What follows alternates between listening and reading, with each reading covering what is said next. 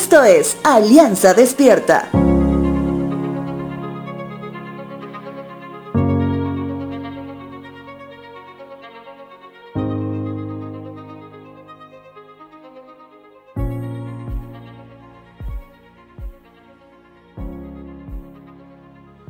En estos tiempos de pandemia, muchas historias se han conocido. Historias donde algunos de los nuestros inclusive son parte de ellas.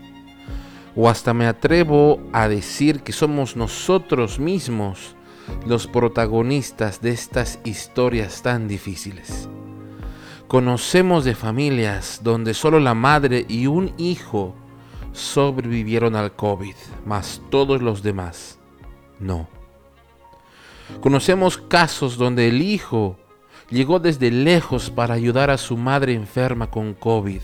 Sin embargo, el hijo termina contagiándose y falleciendo antes que la misma mamá.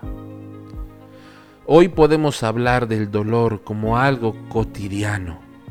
Y entre todo eso, hay una pregunta que se repite en muchas familias. ¿Por qué tanta gente buena se va? Ya sea que la gente sea buena o mala ante Dios, todos debemos cada día aprender el significado de la soberanía de Dios y de la persona de Dios en sí.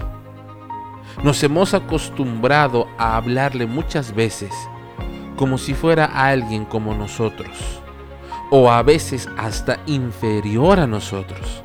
Sin embargo, la construcción del nombre de Dios se acelera cuando la tormenta llega a nuestra puerta. El salmista en el capítulo 46 lo reconoce así, de la siguiente manera. Dios es nuestro refugio y nuestra fuerza siempre está dispuesto a ayudar en tiempos de dificultad. Por lo tanto, no temeremos cuando vengan terremotos y las montañas se derrumben en el mar, que rujan los océanos y hagan espuma, que tiemblen las montañas mientras suben las aguas. Es mi deseo que si hoy tú eres parte de las historias de dolor del tiempo de pandemia, no temas. Más bien, no esperes a comprender el nombre poderoso de Dios cuando la tormenta esté en tu casa. Espérala con paciencia y cuando llegue puedas reconocer con libertad que disfrutas y amas la soberanía de Dios. Esta que también te seguirá sosteniendo aún después de la tormenta. Hoy me despido de ti citando lo que el salmista menciona en el verso 7.